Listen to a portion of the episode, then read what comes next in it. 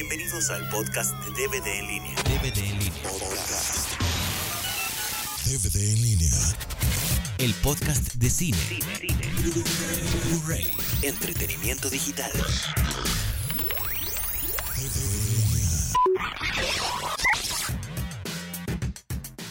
Eh, bienvenidos a este podcast. Estamos hoy, hoy día con un invitado muy especial. Este, su nombre es Gustavo Rodríguez. No, no, no, no. Soy Gus Rodríguez. Ah, Gus Rodríguez. ¿Con doble S o con una S? Con una S, es- lo que pasa es que en el programa de, eh, eh, de Derbez se equivocaron al principio y ya después lo corrigieron, pero es con una sola S. Ah, ok, yo pensé que era tu nombre artístico. pues bueno, muchos lo conocen por principalmente por la revista Club Nintendo.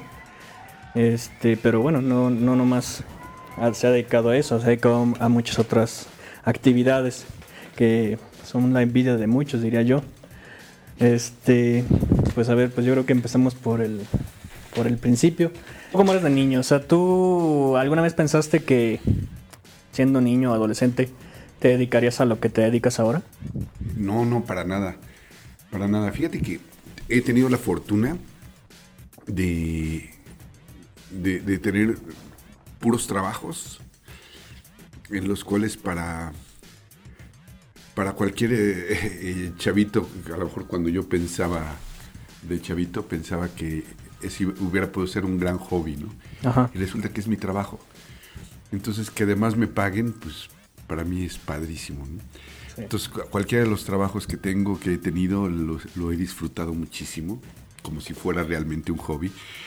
Y no, de chavito yo no tenía eh, muy, muy claro qué era lo que iba a hacer. Me gustaba mucho, bueno, ya no de tan chavito, pero las relaciones internacionales, el diseño, me gusta mucho el, el diseño. Tengo más o menos facilidad para dibujar, entonces yo pensé que iba a ser yo dibujante publicitario o algo así, pero esto ya un poquito más hacia la secundaria, la prepa.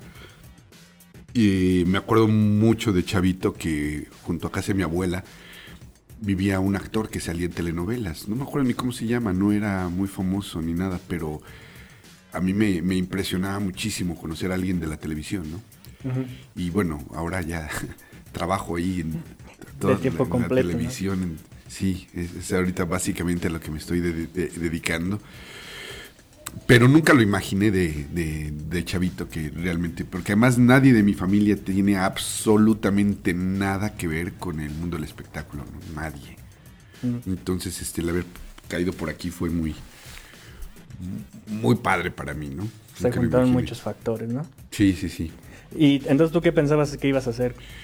Eh, ¿Algo en particular? Ya, ya para la prepa dije, bueno, pues yo estoy estudiando la prepa, voy a estudiar una carrera completa. Entonces eh, pensaba en administración de empresas, pero dije, bueno, ah, va a ser aburridón, este, relaciones internacionales o este di- diseño publicitario, dibujo publicitario. En aquel entonces no sabía yo que había unas muy buenas escuelas de, de diseño, de, de arte, como es la Esmeralda. Y las únicas que yo conocía era la de aprenda dibujo publicitario en tres meses. Entonces dije, puta, si ya me, ya me aventé la prepa, pues no voy a aventar una carrera de tres meses.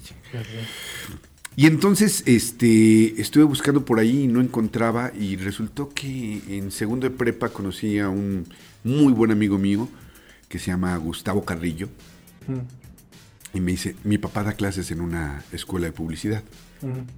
Le digo, no, pero yo no quiero estudiar publicidad, yo quiero estudiar dibujo publicitario porque pues, voy, a aprovechar mi- mi- mis habilidades como dibujante. No, no, no, pero tú también puedes escribir y puedes ser creativo y puedes ser publicista. Pues yo no le creía hasta que de plano fui a, a conocer a, a unos chavos que estudiaban en el segundo semestre de esta escuela y platiqué con ellos y a los primeros cinco minutos de platicar con ellos dije, esto es lo que yo quiero hacer Sí, cayó el 20. pero grueso. Entonces, eh, todavía después me dijeron, ah, y además te damos 50% de beca. Ah, pues maravilloso. Sí. Y eh, entonces estudié en el Centro de Estudios en Ciencias de la Comunicación, que ahora es el Centro Universitario de la Comunicación. Soy prácticamente la primera generación, porque te digo, aunque estos chavos estudiaban ahí antes, se fueron disolviendo los grupos de arriba y prácticamente soy la primera generación. Me juntaron con las primeras generaciones, ¿no? Y soy la primera generación de esta escuela. Y tengo entendido que ya entre tus logros está, por ejemplo, la campaña de Melate y, y otras cosas así, ¿no?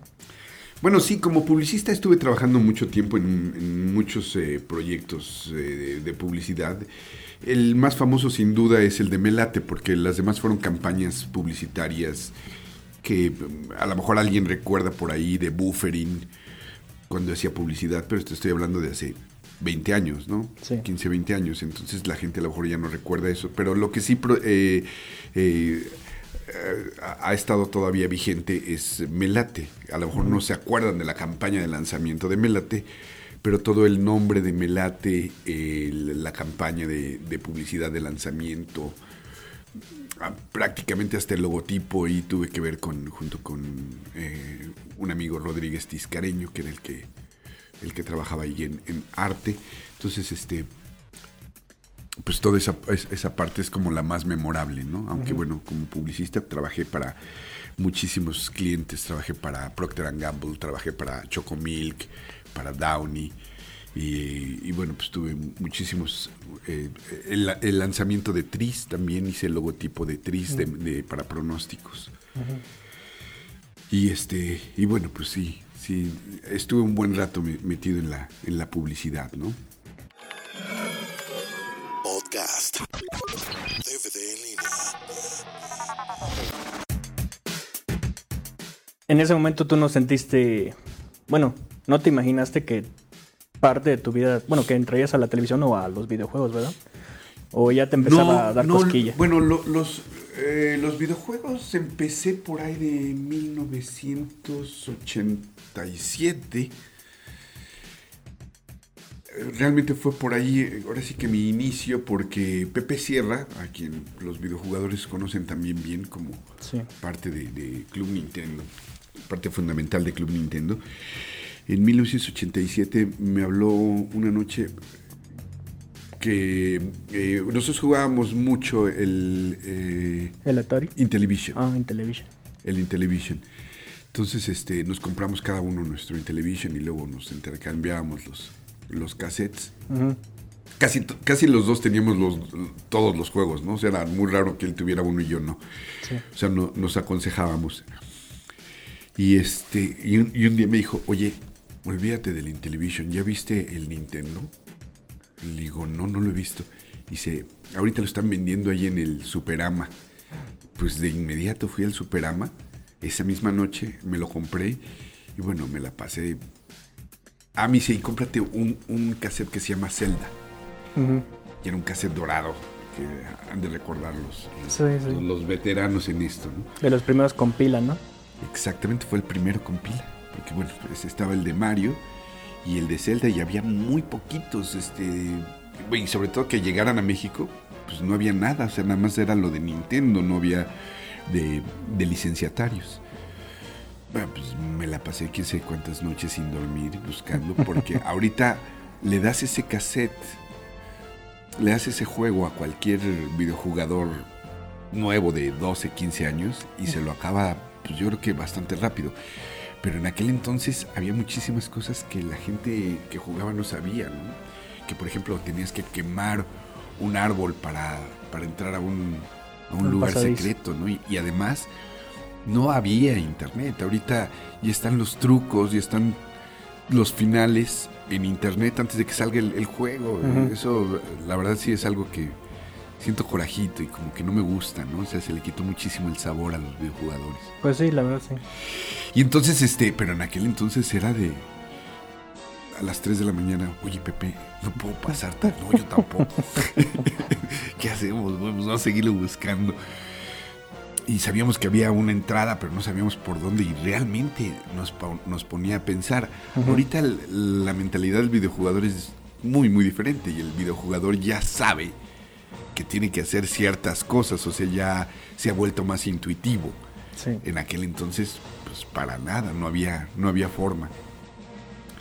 Y entonces eh, empecé con el, con el Nintendo, desesperado de que no había formas o trucos o secretos.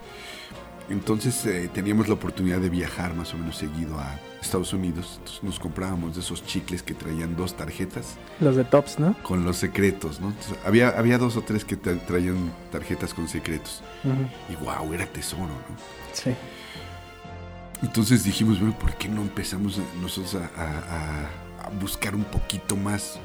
Te digo, no había internet. Es, No. es difícil pensar a alguien que ahorita que está viviendo esta época, como no había internet, entonces, este, Pues era casi ¿cómo que le hacías para te- tener la información? época de la caverna, ¿no? Era lo que había Composer, vi unos servicios ahí raros de modem. Mm. Y creo que nomás eran para gente rica, ¿no?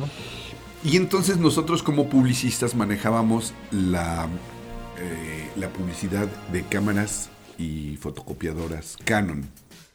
Nosotros manejamos todo lo que fue el- en el Mundial de 86, Pepe y yo manejamos la publicidad de Canon en México porque era patrocinador oficial del Mundial. Y entonces el, que había traído Canon a México no era ni siquiera una licencia oficial. Sí, y ah, hacíamos toda la publicidad del, del, Mundial cuando fue patrocinador aquí en México. Y la persona que, había traído Canon a México era el señor Jorge Nogami. Ujú. Nosotros le hicimos mm, muchísima publicidad a, él para Canon cuando, cuando la trajo a México. Y eh, después eh, nos buscó para hacer eh, una... Nosotros ya, Pe- Pepe Sierra y yo teníamos una agencia de publicidad. Y nos buscó para decirnos, oigan, voy a abrir una tienda de Nintendo enfrente del entonces Hotel de México, ahora World Trade Center. En. Allí, eh, no en, en Insurgentes. Insurgentes, en. Insurgentes. Ahí lo, lo, eh, lo voy a abrir. Entonces, este, tengo 30 mil pesos para que ustedes este, lancen esta, esta campaña de publicidad de... En aquel entonces era pues una buena lana, ¿no? Como agencia de publicidad nos íbamos a ganar el 15% de esos 30 mil pesos, que era pues una, una buena lana más producción. Dijo, Entonces, este, a ver qué se les ocurre para lanzarlo. Y ahí es una maravilla porque lo cuento mucho sobre todo a mis alumnos de publicidad. Como yo era consumidor de los productos Nintendo, yo sabía exactamente qué era lo que querían los consumidores de Nintendo. Entonces, cualquier publicista normal que ah, Nintendo haga juegos para niños hubieran hecho cualquier estupidez y, y se hubieran gastado el dinero haciendo un jingle de ven correle a Nintendo y este y, y- y- y un logotipote y este y monitos en el periódico, ¿no? Nosotros no, nosotros este dijimos, híjole, es que no hay un lugar realmente especializado en Nintendo y a mí me da mucho coraje que cuando fui a Superama estaban botados los, los, este, los cassettes ahí, ¿no? Y ahora sí que en un botadero literal, ¿no? Y Y nadie sabía, nadie te podía asesorar. Vamos a hacer una, la franquicia de Nintendo.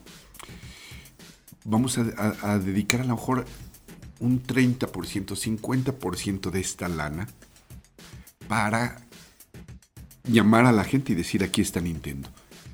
Y el demás dinero, ¿por qué no hacemos un boletín en el cual la gente pueda venir y pueda eh, dar sus secretos y además nosotros vamos a, a poner los trucos que sacamos de los chicles y que nosotros estamos descubriendo, porque nosotros ya habíamos descubierto un chorro de cosas, Pues sí. y las publicamos ahí. Pues le presentamos la idea y le pareció maravillosa. Y entonces decidió poner tres estaciones de, de- de juego ahí dentro de, la, dentro de la tienda, atendida por tres chavitos que lo único que se dedicaban era a jugar. Y eran buenísimos. Entonces sábados y domingos los chavos iban ahí y decían, es que no puedo pasar este cassette. Y traían su cassette que habían comprado en Estados Unidos. No puedo pasar este cassette. A ver, préstamelo. Y agarraban, lo ponían. Y los chavitos estos se los pasaban. Y decían, es que tienes que hacer tal cosa. Ay, muchas gracias. Y ahí había un gran truco nuestro que afortunadamente resultó.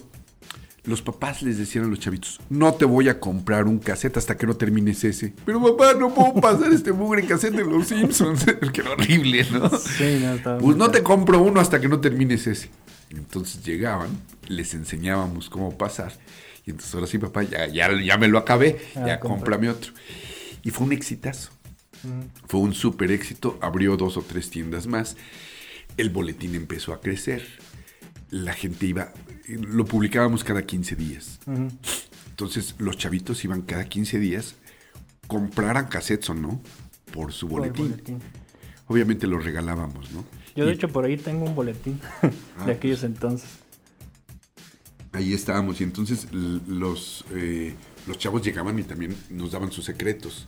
Entonces, el que ellos regresaran para ver si se había publicado su secreto era de, mira, güey, aquí se publicaron mi secreto, ¿cómo ves? Fue un éxito rotundo por todos lados.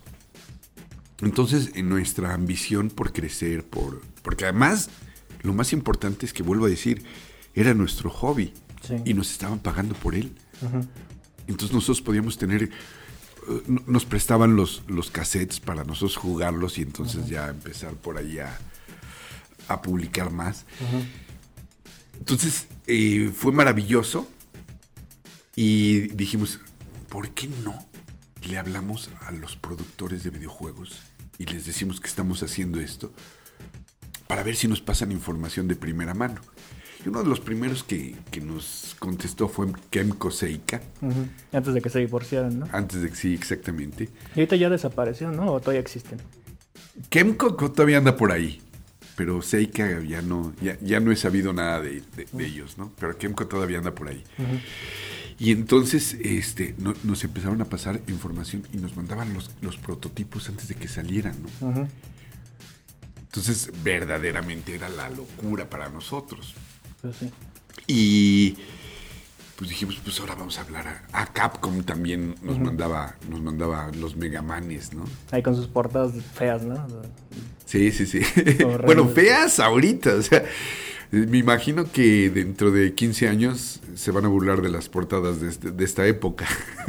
Pues, de hecho, el Mega Man 9, la portada que pusieron, bueno, esa se descarga, está así fea, o sea, está, es un homenaje a esas portadas del 1 y del 2 que están el mono así feo con su casco amarillo y no sé qué. Súper retro, ¿no? Sí. Sí, sí, sí. Y entonces Capcom también empezó. Entonces escribimos a Nintendo. Dijimos, oigan, ¿por qué no, no nos mandan información o lo que tengan? No sean gachitos. Y en lugar de ser positivo, en ese momento fue negativo. Fue, a ver, a ver, a ver, a ver, ¿quién está haciendo eso y por qué? Y entonces como que nos empezaron a hacer una investigación de que no teníamos derecho a hacerlo y, y por qué lo estábamos haciendo.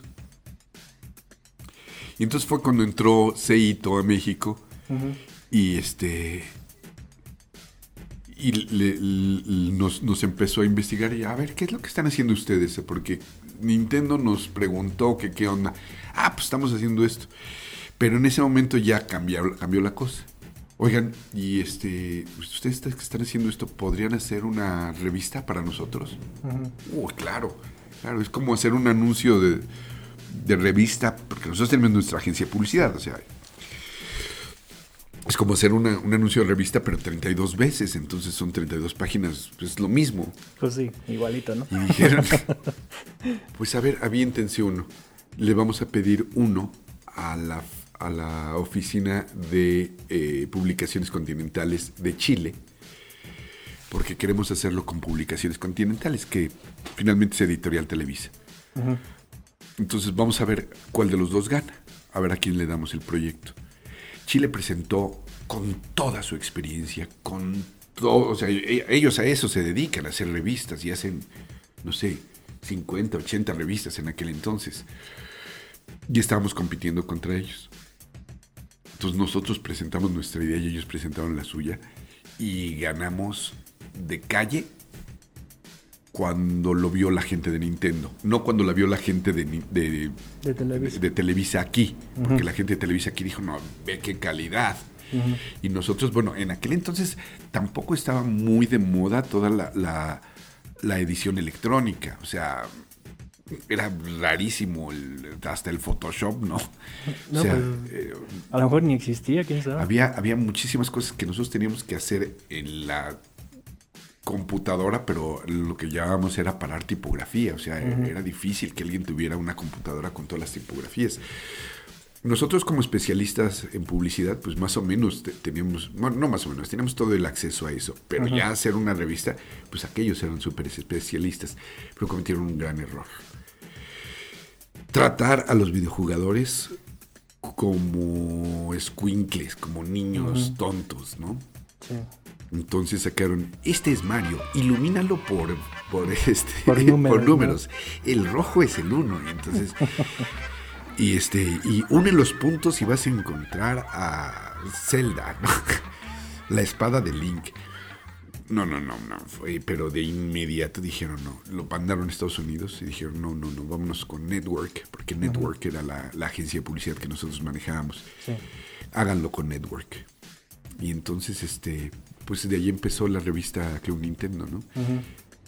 Y de ahí nos arrancamos y eh, el señor eh, Teruhide Kikuchi, que era el director de Seito, que después se convirtió en Itochu, nos dijo, este, ¿saben qué? Creo que la revista tiene que crecer en calidad y todo esto. Entonces, ah, no, pues desde el, desde el número uno, o sea, a- antes de que empezáramos, retrasamos el, el- el número uno y dijo, ¿saben qué? Necesito que se vayan a, a- al CES. ¿Y qué es eso? Pues ustedes vénganse. Pues ya fuimos para allá. Empezamos a ver todo lo que había. y, Bueno, nos trajimos de información maravillosa, ¿no?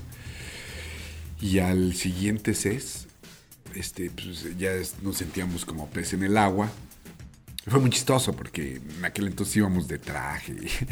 Muy trajeados muy elegantes, ¿no? Sí, fuimos cuatro personas ahí de, de traje y todo, de parte de la revista Club Nintendo. ¿Quiénes fueron si no es mucha indiscreción? Este, pues íbamos Pepe Sierra, yo y... Ah, no es cierto, tres, y Axi. Mm. Pues yo me acuerdo que en Spot. las fotos salen Axi y No me Spot. acuerdo si Spot, no me acuerdo.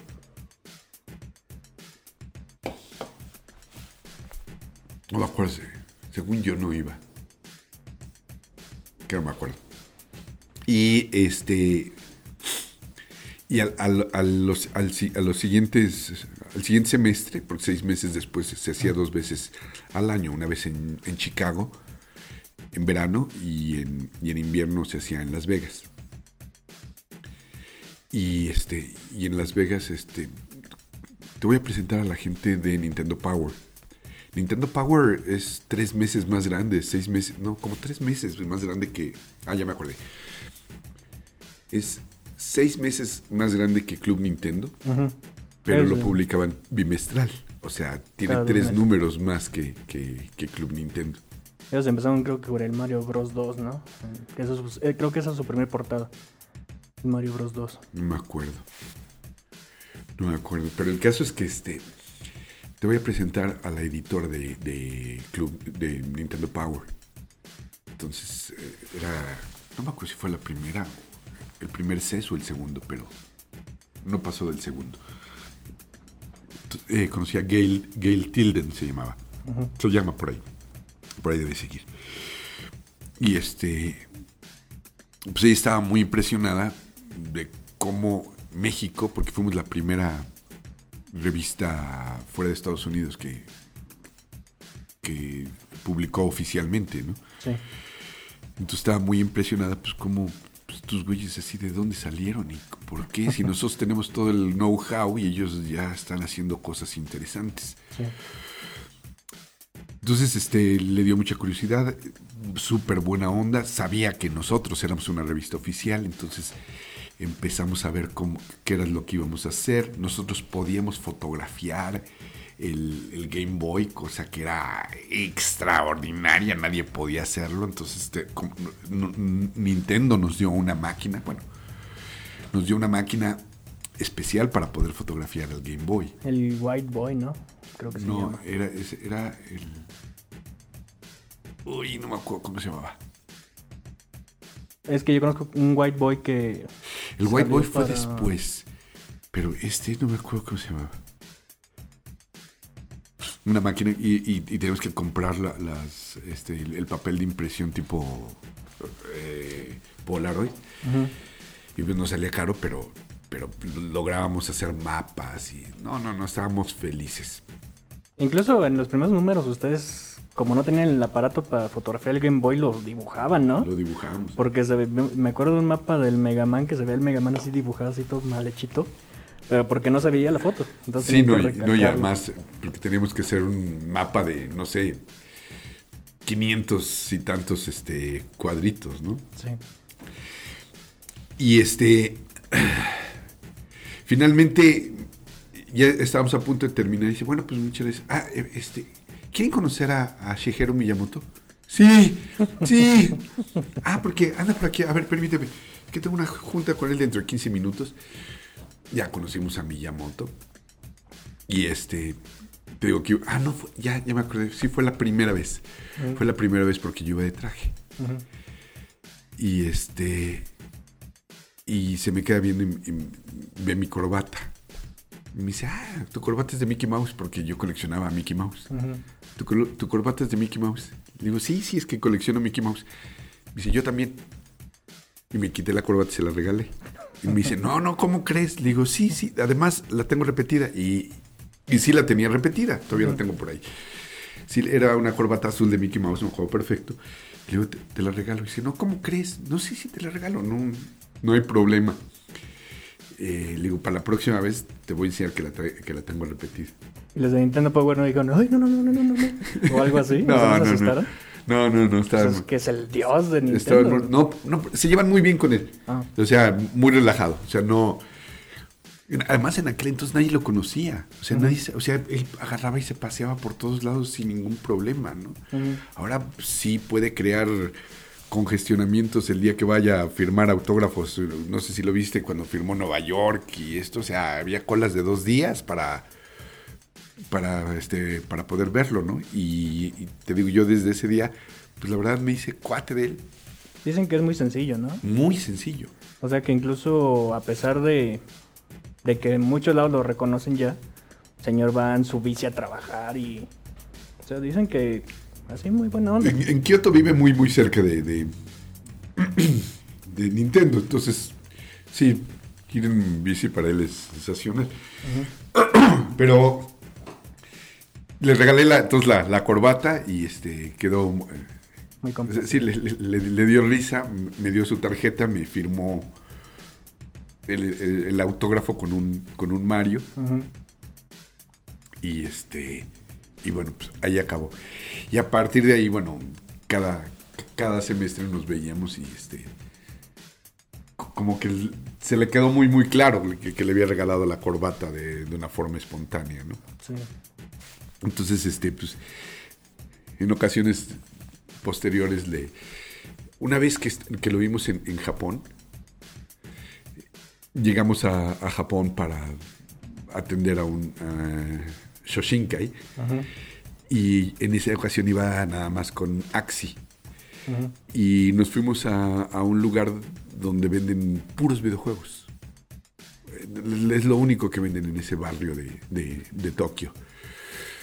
Y entonces este, este chavo encontró unas super antigüedades y le costaron 4 dólares y 2 dólares, pero así unas super antigüedades y se las llevó de Mario y de Donkey Kong y todo y le dijo a- a- al, al señor Miyamoto, oiga, no me autografía esto. Y estaba maravillado. Dice, ¿cómo sabes? Porque había, había- no me acuerdo, había un, creo que era un como hardware, pero no me acuerdo exactamente que era un jueguito o algo. Un Game Watch. no exactamente, era como un Game Watch, pero era algo raro, no me acuerdo qué era. Y le decía a Miyamoto, es que, ¿cómo sabes que esto yo lo tuve que hacer? Le digo, pues es que, le, le dijo Taxi, pues es que he leído y, y sé. Entonces, fascinado se lo, se lo, se lo firmó. Entonces, por ejemplo, también a él le tiene como aprecio, o sea, si lo ve, lo reconoce y, y- y sí se lo agradece. ¿no? Entonces vieron que éramos una, eh, una revista mucho más allá de, de la onda cuánto voy a ganar, sino nos encantaba, teníamos pasión por los videojuegos y no éramos empresariales 100%, sino éramos más de gusto, ¿no? Sí. Y, y le empezamos a llevar muy, muy, muy bien con la, con la gente de Nintendo, especialmente con Miyamoto. Siempre anda con su, con su traductor. Y el traductor también, que era traductor guarura, o sea, el que de repente no permite que se le acerquen o, o- o lo saca rápido, lo que sea, ¿no? Y también, pero la llevamos también bien con él. ¿Y cómo, ahorita que mencionas a Axi, cómo fue que los conocieron? O... Porque creo yo que uno de los más grandes atinos que han tenido, y eso es de un publicista, es haber creado, pues, el personaje de Axi y Spot. Porque van 20 años casi de que se fundó la revista y todavía siguen preguntándose quién es Axi y quién es Spot. ¿Cómo los conocieron a ellos o de dónde aparecieron? Los conocimos precisamente en la tienda de del World Trade Center. Había tres chavitos que se dedicaban a jugar, pero no eran chavitos, chavitos. Y había otros que estaban un poquito más grandes. O sea, estos chavos tenían 12, 13 años. Y había otros de 16, 17 que iban a jugar allá a la tienda. O sea, no, no- estos chavos estaban contratados por la tienda. Y Axi y Spot llegaban ahí como a ver qué onda, a ver cuáles son los nuevos juegos. Pero eran 10 veces mejores que, que los chavitos que estaban ahí todo el tiempo jugando. y este. Había un juego que se llama Thundercade, que yo lo luchaba durísimo, llegaba con 50 mil vidas hasta un lugar y nomás no pasaba de ahí. Y él me enseñó a pasarlo una vez, porque le digo, a ver si es cierto, a ver este. Y me lo pasó la primera. Y uno de Simpson, que precisamente me, me acordé que los chavitos no podían pasarlo, y dice, ¿me dejas? Yo te digo cómo. Entonces, finalmente, sin muchas ganas, le dieron el, el control y se los pasó. Y dije, no, pues estos cuates están gruesos. Y era cuando estábamos a puntitito ya de dar el salto y estábamos haciendo la revista. Y dice, yo te puedo pasar secretos. Entonces me pasó dos, tres secretos. Le dije, a ver, pues vamos a dar ya un paso a, a sacar una revista. ¿Tú nos puedes echar una mano? Sí, sí, claro. Iba con su, con su amigo, iban los dos. Y entonces, pues órale. Entonces empezamos a... eh, los llevamos a la agencia, les pusimos ahí su sillón, su tele, sus videojuegos. Nos dimos cuenta que sí, sí les sabían bastante, ¿no? Y tenían mucha intuición, eh, mucha habilidad en las manos. Y pues, pues órale.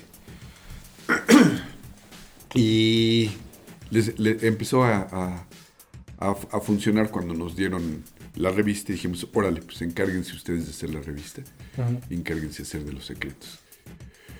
Y fue ahí que nos, nos arrancamos.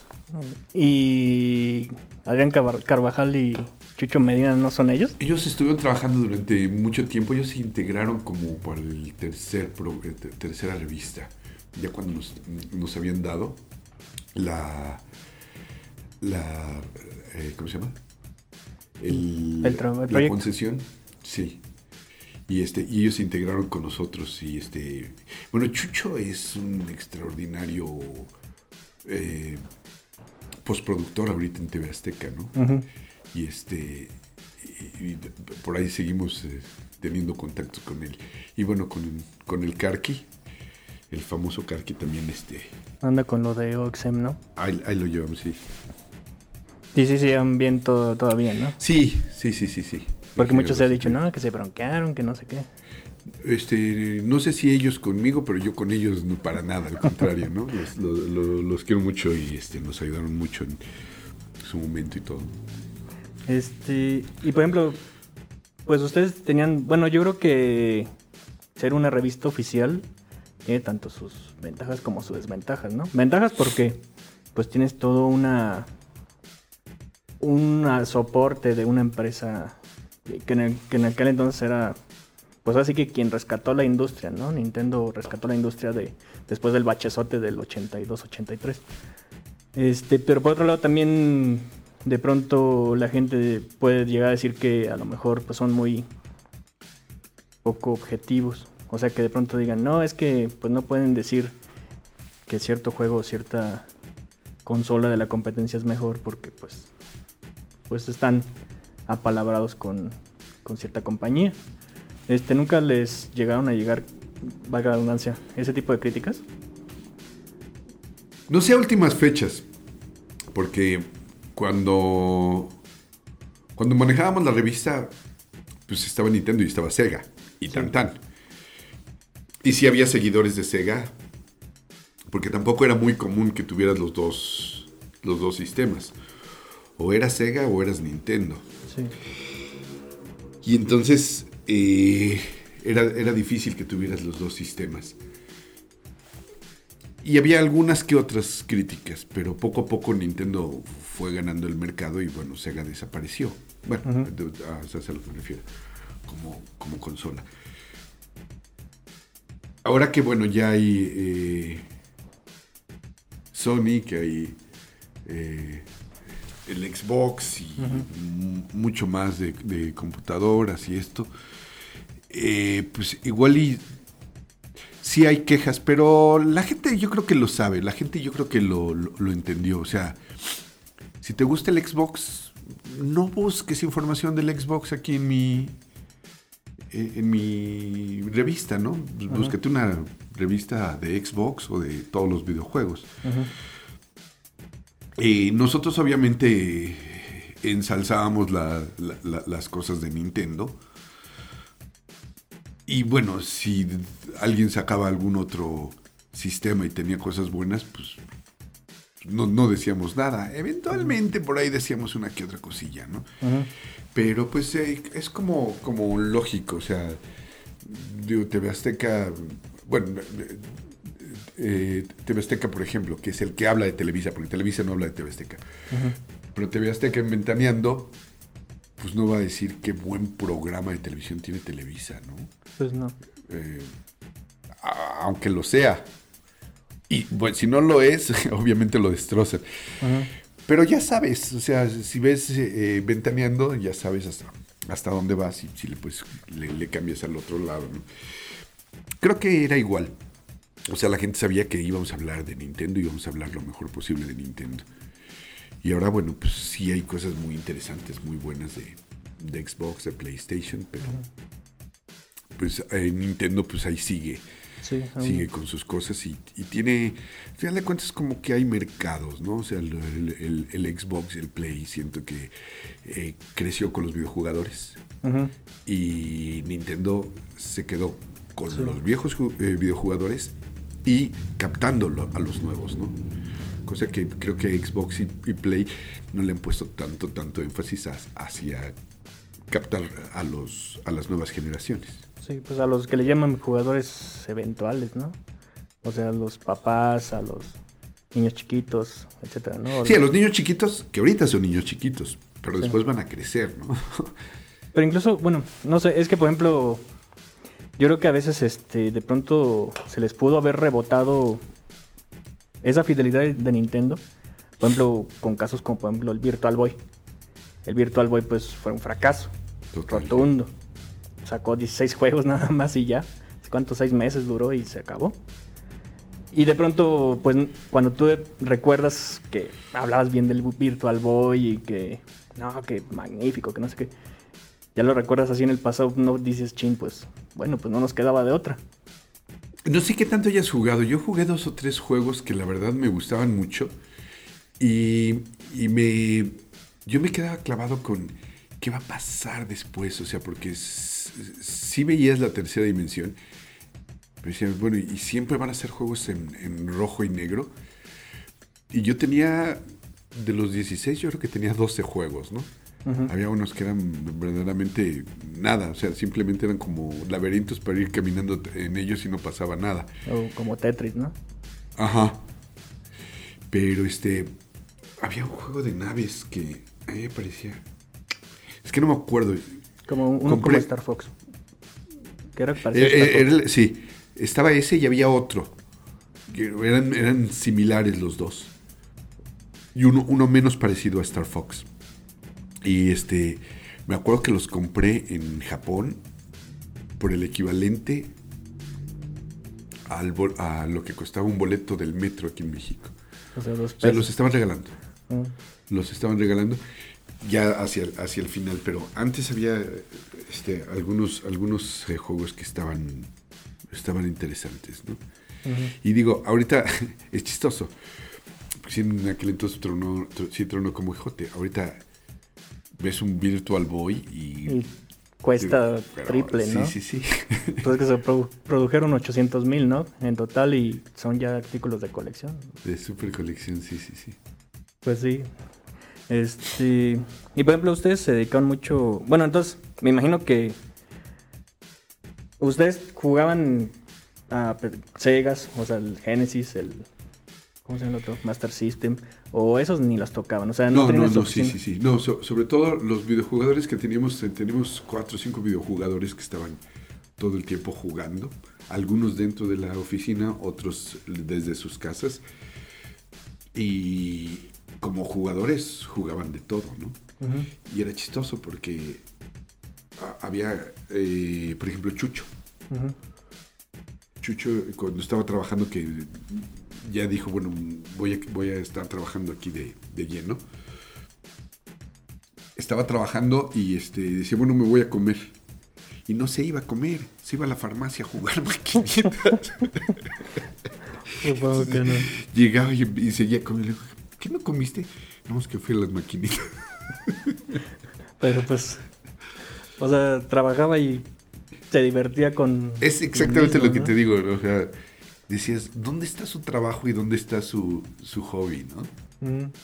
Y entonces él sí le entraba a lo que le cayera, ¿no? Sí, Sega, sí, sí, sí. No, y además especialista en todo. Especialista en cualquier cosa que sea de videojuegos, sí, sí. ¿Y alguna vez tuvieron la oportunidad? Bueno, ustedes, yo creo que la competencia que tuvieron como revista, pues serían las revistas gringas Game Pro y EGM, ¿no? y, y GM, sí. Porque de pronto aquí sacaban versiones, por ejemplo, revistas españolas adaptadas, bueno, disque adaptados, porque incluso muchas veces las traían tal cual. Por ejemplo, había una que se llama Hobby Consolas, que era española. Ajá. Y esa así tal cual se la traían, ¿no? Entonces decían trajisteis y cosas así, ¿no? O matutano en vez de sabritas, ¿no? O, sea, este, cuando, cuando estés cerca de eh, Zangief, dale un palmetazo para descontrolarlo. O luego se sacaron otras revistas que dijeron, no, pues vamos a traducir Game Pro y ya. Sí, sí, sí. Y ya la vendemos, ¿no? Y sacaban cada cosa como presiona right para surf arriba, o cosas así muy, muy raras, ¿no? Unos anglicismos, o usaban anglicismos cuando no debían y cuando sí debían, entonces no los usaban, ¿no? Que, este...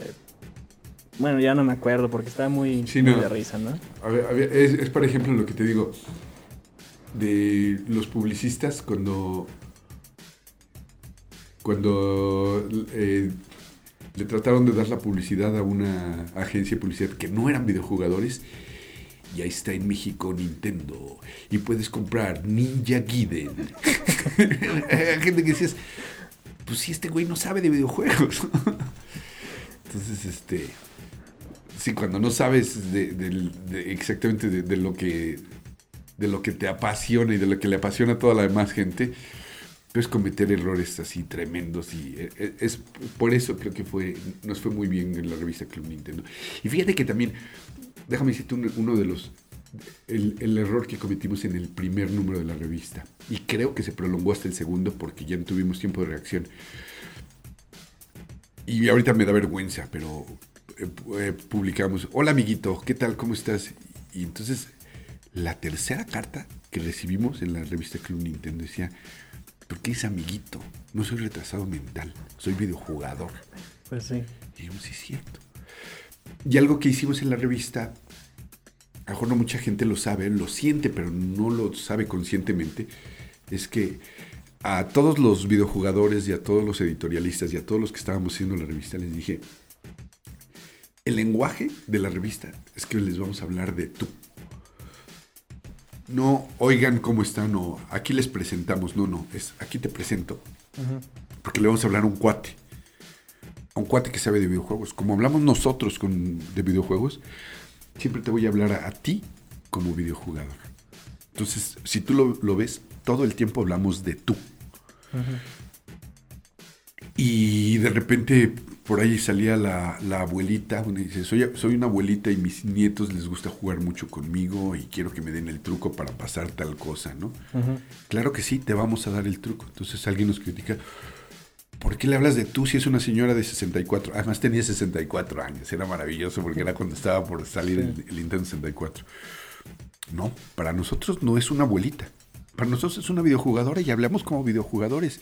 Y si ella nos habló de tú, nosotros también le hablamos de tú porque somos cuates. Y por ahí estábamos manejando muchas de esas pequeñas cositas que la gente nos agradecía. Pero más que agradecernos, nosotros decíamos, es que no tienes que agradecer, somos, ahora sí que somos cuates y estamos en la misma. ¿no? Sí, De hecho, ustedes manejaban un, un lenguaje muy cordial, o sea, muy de todos los días. Se quitaban la reverencia, la reverencia esa de, no, es que nosotros somos los expertos, ¿no? No, no, por supuesto que no, sí, ¿no? Decían, no, somos cuates, ¿no? Y de repente somos muy güeyes y alguien nos puede corregir. Y digo, había muchísimos videojugadores súper, súper apasionados que nos corregían muchas cosas, ¿no? Entonces, a veces las aceptábamos o a veces este, las agarrábamos a cotorreo, ¿no? O sea, los errores le decíamos, no, es que fue a propósito por tal estupidez, ¿no? Y lo agarrábamos de cotorreo. Pero como también lo, lo hacen los cuates, ¿no? Pues sí. Y pues ustedes, hay mucho, uno de los grandes logros que tuvieron, yo creo que fueron, por ejemplo, los eventos esos que hacían, los de Street Fighter, los de Mortal Kombat, los de Chávez, todos esos, este, posi- eh, les sirvió mucho para, pues, posicionar la marca, para mostrar productos, para... Y les quedan muy bien los eventos. Fue una sinergia padrísima que logramos en la onda publicitaria porque, vuelvo a decir, hubiera sido prácticamente imposible como agencia de publicidad de una transnacional que hubieran visto esto como un negocio, como una empresa. Ah, qué bueno, me acaban de dar un negocio, un, eh, un evento, entonces voy a organizar el evento y les voy a cobrar mucha lana y me voy a meter mucho dinero a la bolsa y voy a meter a, a Yuri cantando en el medio tiempo. Es no, güey. O sea, nosotros sabíamos que era lo que necesitaba el videojugador. Y entonces hacíamos eventos que, en los cuales se sentían identificados, ¿no? Y la verdad, eh, digo, eso combinado con la revista, o sea, al final de cuentas me pongo a pensar que todo esto salió porque no fuimos ambiciosos al principio cuando dijimos, ay, 30 mil pesos nos vamos a quedar con una buena lana y órale, tan tan se acabó el negocio. Hubiéramos hecho, hubiéramos ganado en ese, en ese año muchísimo más de lo que ganamos el primer año. Pero gracias a eso nosotros fincamos un, un- una base padrísima para que Nintendo fuera creciendo, para que los, los videojuegos tuvieran una, una base fuerte. Y eh, al final de cuentas todo el punto de referencia era la revista Club Nintendo, ¿no? O sea, Game Pro y Electronic Gaming y todo se medía contra el- la revista Club Nintendo, ¿no? Que aquellos hablaban de todos los, los sistemas, tú sabes. Y hubo algunas este, revistas que también salieron aquí especializadas en Nintendo y dijeron, no, es que hobby consolas o los que sean, hablan de todos. El chiste es hacerle competencia frontal a Nintendo y nada más hablar de Nintendo. Pero era mucho, era, eh, como decías, el, lenguaje era totalmente diferente. Si me dices, vamos a hacer esto mismo España, hoy no sé. O sea, llévate la revista Club Nintendo España. Ah, no sé si me la pueda llevar a España y hablarle a los españoles como nosotros le hablamos a los mexicanos. No sé si funcione. Sí, incluso a lo mejor ciertas palabras aquí, allá son groserías, ¿no? Exactamente, sí. Entonces dijimos, uy, mm, no sé. Pero aquí en, en México, pues ahí sí nos las sabíamos de todas, todas, como publicistas y como videojugadores, ¿no? Teníamos esas- esa dualidad. Pues. Ya para soltar a lo de los videojuegos.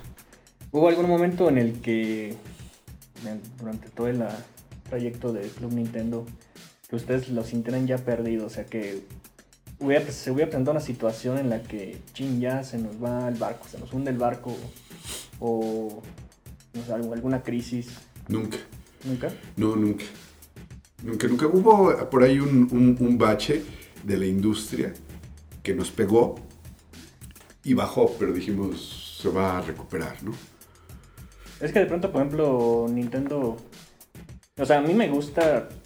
Mi consola favorita es el Game Boy Advance. Y. O sea, pero de todos modos, yo sí reconozco que de pronto Nintendo tomaba malas decisiones. Que de pronto. Por poner un ejemplo, ¿no? Que en lugar de usar disco, usar cartucho, ¿no? Y eso, pues sí le afectó, yo creo que un poco de pronto con el PlayStation, ¿no? El PlayStation usó disco y se fue Square y se fue Capcom y se fue no sé cuántos licenciatarios a producirlos allá, ¿no? Y pues Nintendo se quedó con el Nintendo 64 y era lo único que producía casi que para él, ¿no? Entonces me imagino que de pronto ahí se redujo mucho la información, ¿no? Sí, es- ese fue como un bachecito y este dices, "Ah, eh, ¿qué, qué va a pasar? ¿Por dónde, por dónde viene la cosa? Eh, tuvimos que esperar, tuvimos que esperar. eh, digo, fue el- también la posibilidad de, de que la competencia creciera, lo cual hasta cierto punto le afectó a la revista. Pero ah, había consumidores fieles y había gente que dijo, bueno, yo espero, yo me compro el otro, pero sigo con Nintendo. Y la idea fue de Nintendo es, mientras los discos puedan ser pirateables, yo no le voy a entrar al negocio del, del- El disco. del disco, ¿no? Y sí, si aquellos quieren hacerlo, pues igual se los van a piratear, pero, pero a mí no me van a piratear. De por sí ya me, me han estado pirateando, ¿te acuerdas ahí con el Donkey Kong y El Mortal Kombat. el eh, Mortal Kombat? sí, Salió en Ayuca antes de que saliera oficialmente, ¿no? ¿Y ese a quién se le habrá pelado, güey? ¿No? Porque yo lo llegué a ver en Fayuca, o sea, en puestos, salió un. Martes Mortal o una cosa así, ¿no?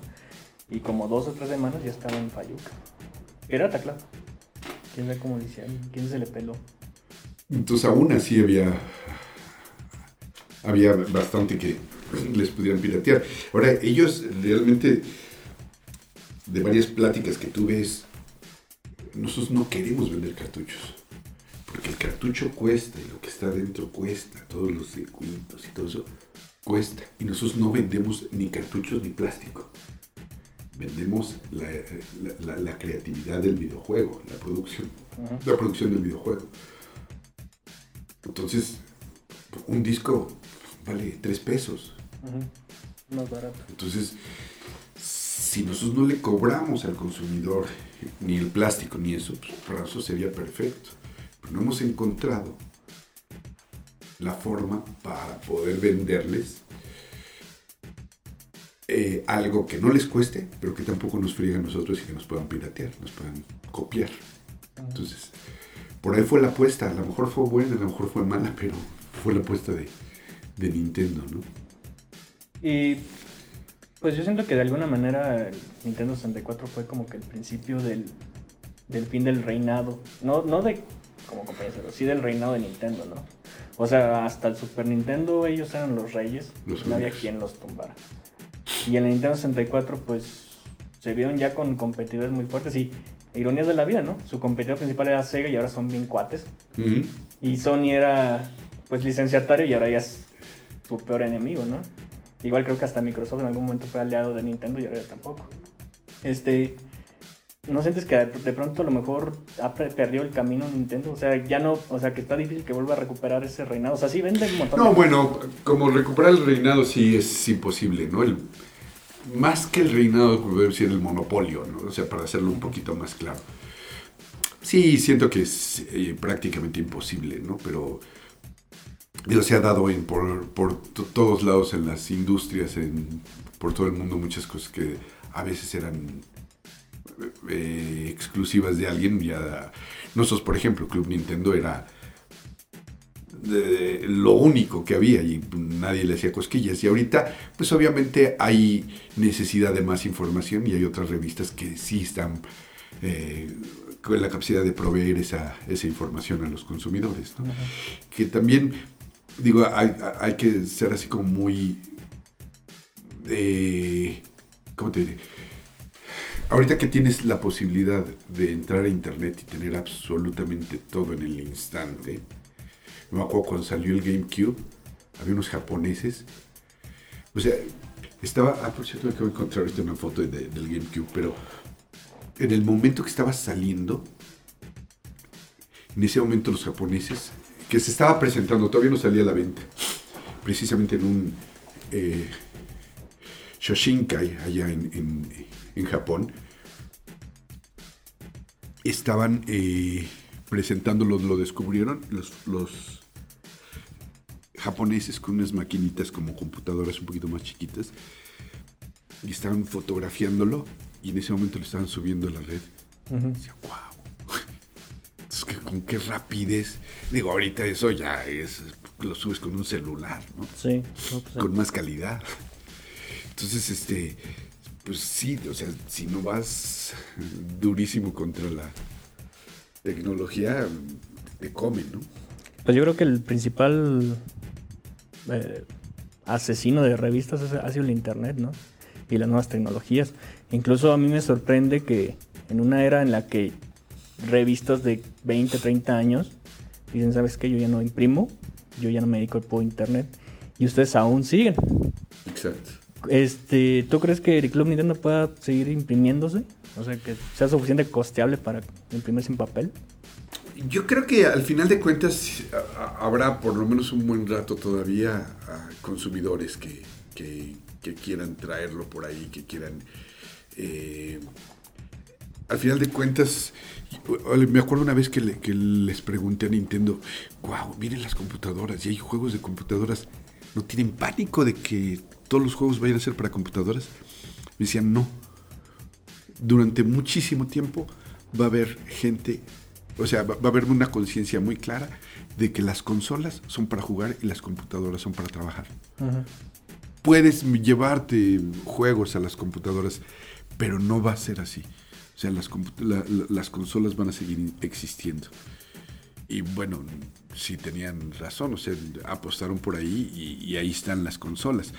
Yo creo que similar va a pasar también con la, con la revista, porque la revista tiene, independiente, bueno, eso también lo puedes poner en internet, pero nosotros en la revista Club Nintendo, y, creo que estás de acuerdo por lo que me dijiste hace rato, tiene algo que es una magia en cuanto a la creatividad, en cuanto al lenguaje, en cuanto a la forma de tratarte, que igual la podrías tener en internet, pero eh, eso la gente lo- lo- lo ha transmitido, digamos, a, a través de generaciones, digo generaciones porque ya son 20 años, ya han pasado dos, tres generaciones de décadas, que el- el- los chavos, o sea, de repente me encuentro un chavo y me dice, es que yo aprendí a leer con tu revista.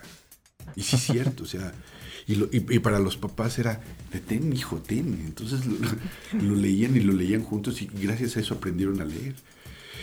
Entonces, eh, eh, ese, ese calorcito, esa, esa magia que tiene la revista, yo creo que va a seguir por un buen rato y pues, después se va a acabar. O sea, por ejemplo, cartas a la revista ya no llegan, Ah, no. llegan mails. Ah, bueno, pero pues es- Pero antes llegaban cartas, papeles papel. físicos. No, pues de hecho yo mando una, una cada semana, yo creo. Ah, pues seguramente te leí ahí porque yo leí absoluta y rotundamente todas las cartas. si leíste una que preguntaba por qué el Street Fighter 2010 se llamaba así, ese era yo. Ok, ok, sí, me acuerdo, me acuerdo. Sí, ese fui yo. Sí. Sí, sí, sí, sí, sí. No, todas, todas, absolutamente todas las leía yo y las clasificaba y todo. Entonces, y después eh, empezaron a llegar las, el, el- internet. Luego, por ejemplo, nosotros teníamos un, unas máquinas. Bueno, una, la, computadora, pero traían una máquina con adicional que se conectaba y que teníamos una cosa que se llamaba Elmo. Y el Elmo era el- el mismo sistema que utilizaban en Estados Unidos para el eh, Consumer Service. Que, oiga, no puedo pasar eh, en el juego Fester's Quest la tercera fase. Entonces ponías Fester's Quest. O sea, bueno, ahorita ya es muy fácil, es como internet, pero prácticamente antes de que hubiera el internet, este, simultáneamente estaba empezando el internet en México. Fester's Quest. ¿En dónde? En el tercero. En el tercero, entonces decía preguntas frecuentes. Ah, te has de estar eh, atorando con. Con un marciano. Con un marciano. Sí, ah, pues es bien fácil. Entonces parecía que el güey que estaba contestando era maravilloso. Entonces de ahí sacábamos a veces algo de información para publicarlo en la revista. Mm. Entonces, Sí, cuando salió el internet dices, ya no tenemos esa ventaja. Pues la no. única ventaja es la creatividad personal de cada eh, videojugador que estamos sacando esto, ¿no? Y aún así, pues ahí va, ahí va, ahí va. Puedes bajar este podcast de www.dvdenlinea.com www.dvdenlinea.com y desde el iTunes. DVD en línea. DVD en línea.